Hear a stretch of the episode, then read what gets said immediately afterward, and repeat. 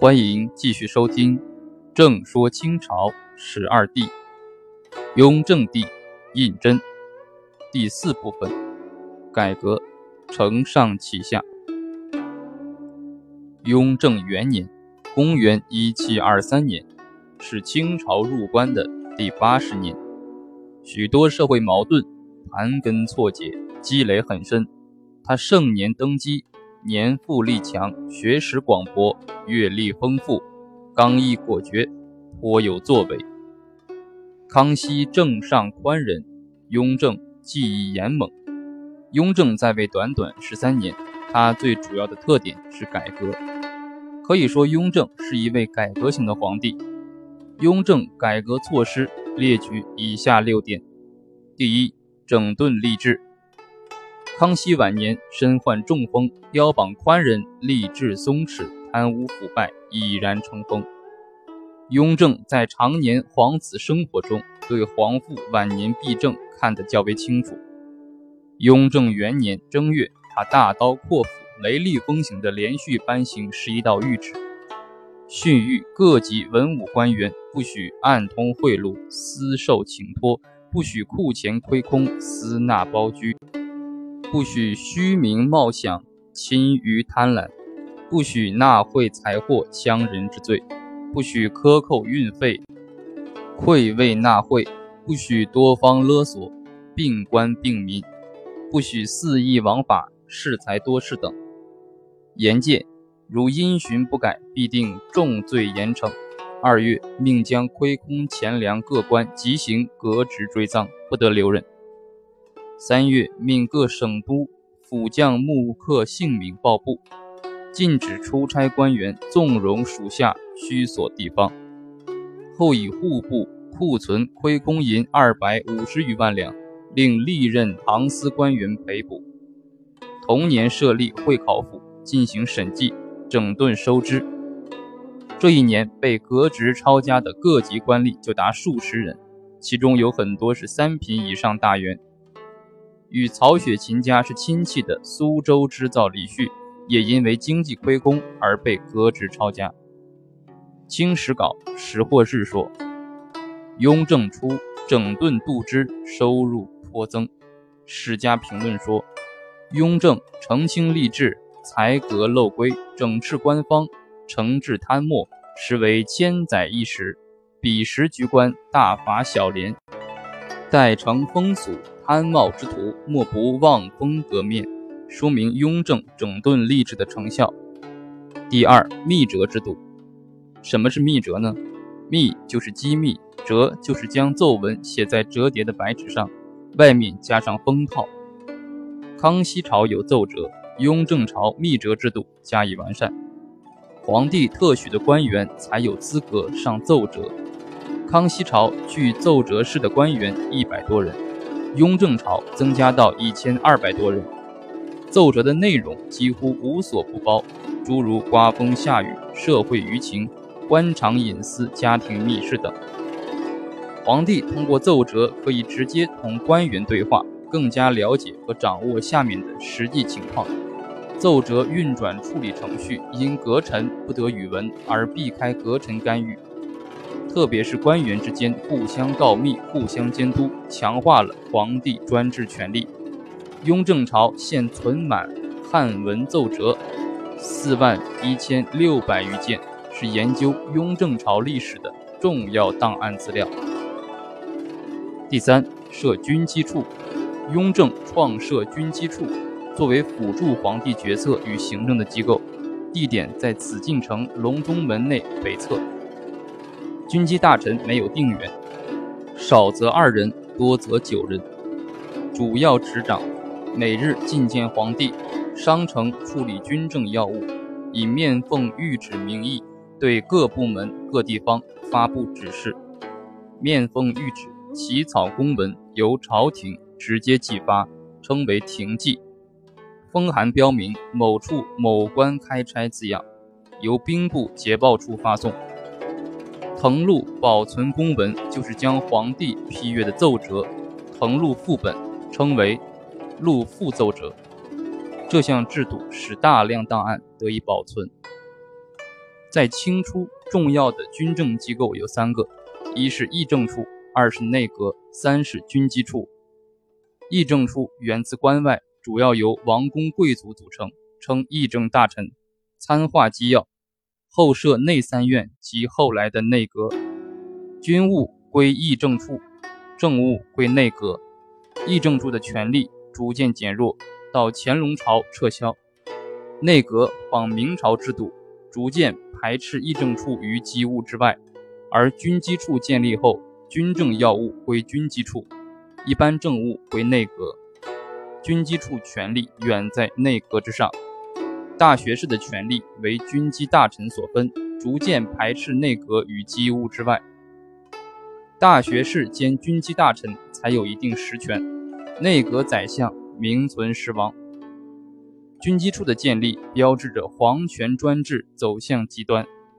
明代内阁对皇权有一定的约束，如诏令由内阁草拟，经内阁下发，阁臣对诏令有权封驳。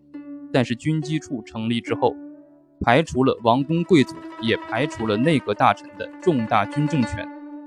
军机处的设立使清朝皇帝乾纲独断，既不容皇帝大权旁落。也不许臣下阻挠旨意。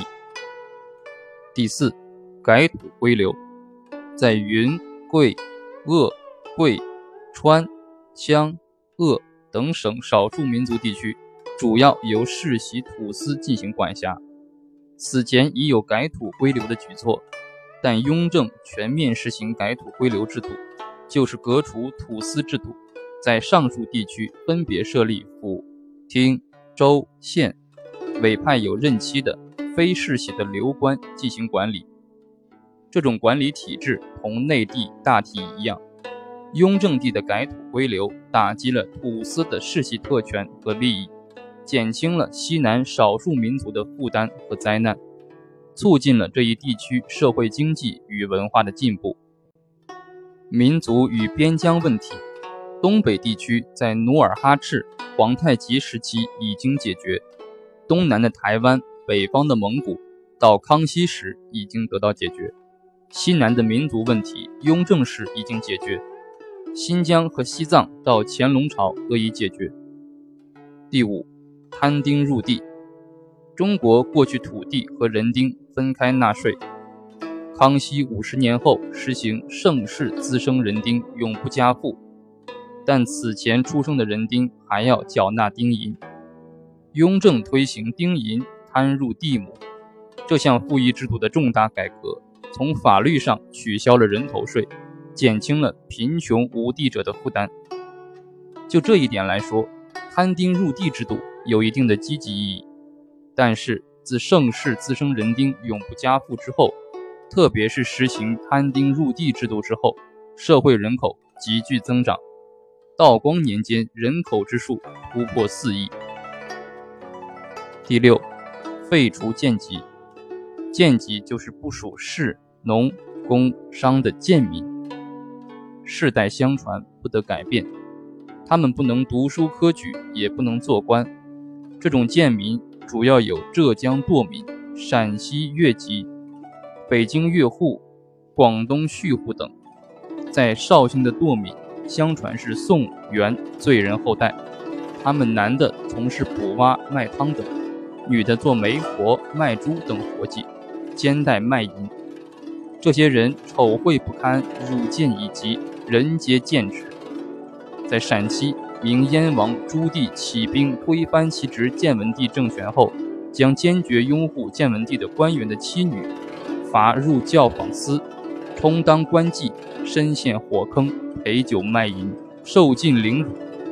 安徽的半党是其地位。比越户堕民更为悲惨。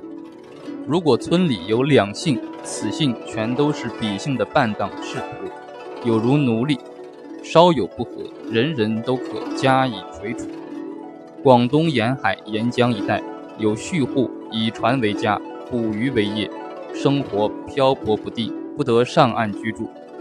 江苏苏州府有盖户，也为贱民。雍正对历史上遗留下来的越户、堕民、盖户、世仆、半当、蓄户等，命令除籍，开阔为民，编入正府。雍正皇帝作为一代政治家，他留给后人的历史遗产还有两点值得特别提出：一是勤政，二是选储。勤政是雍正区别于其他帝王的一个显著特征。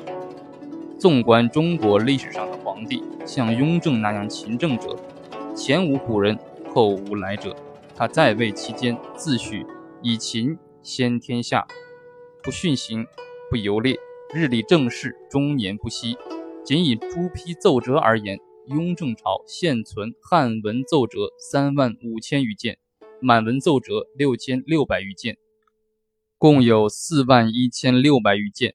他在位十二年零八个月，实际四千六百六十八天，平均每天批阅奏折约十件，多在夜里亲笔朱批，不假手与他人。有的奏折上的批语竟有一千多字。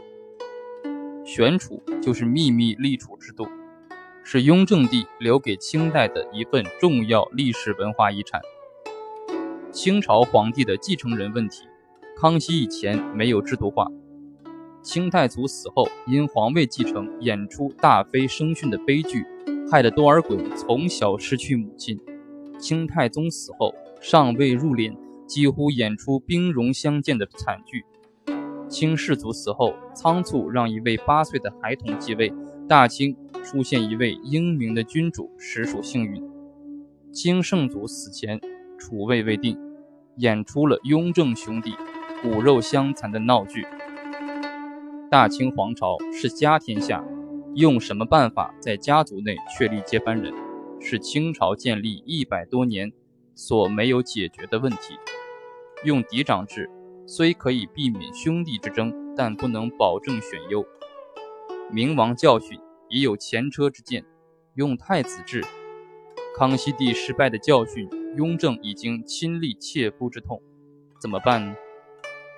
雍正想出一个办法，既欲立皇位继承人，又不公开宣布，这就是秘密立储，即将传位诏书至密封锦匣中，预先收藏于乾清宫正大光明匾后。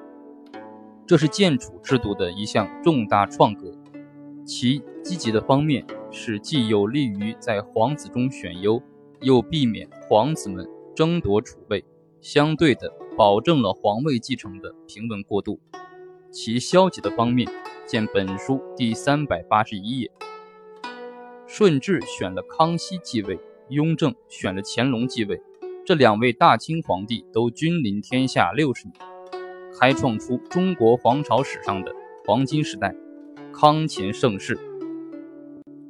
应当说，雍正有眼力、有见识，看准并决定要乾隆继承，光大他的事业，确实选对了接班人。这对大清帝国、对中华民族、对亚洲历史及世界文明的发展，都产生了重大的影响。在康熙、雍正、乾隆三朝。雍正处于承上启下的历史时期，雍正既继承了康熙大帝的历史遗产，又改革了康熙晚年的弊政。他既为乾隆强盛奠下了根基，又为乾隆繁盛准备了条件。康雍乾三朝，既是清朝历史发展的鼎盛时期，也是中华帝国皇朝历史发展的一个鼎盛时期。应当说。雍正在位的十三年，政绩卓然，但是就在他执政已见成效之时，却突然去世，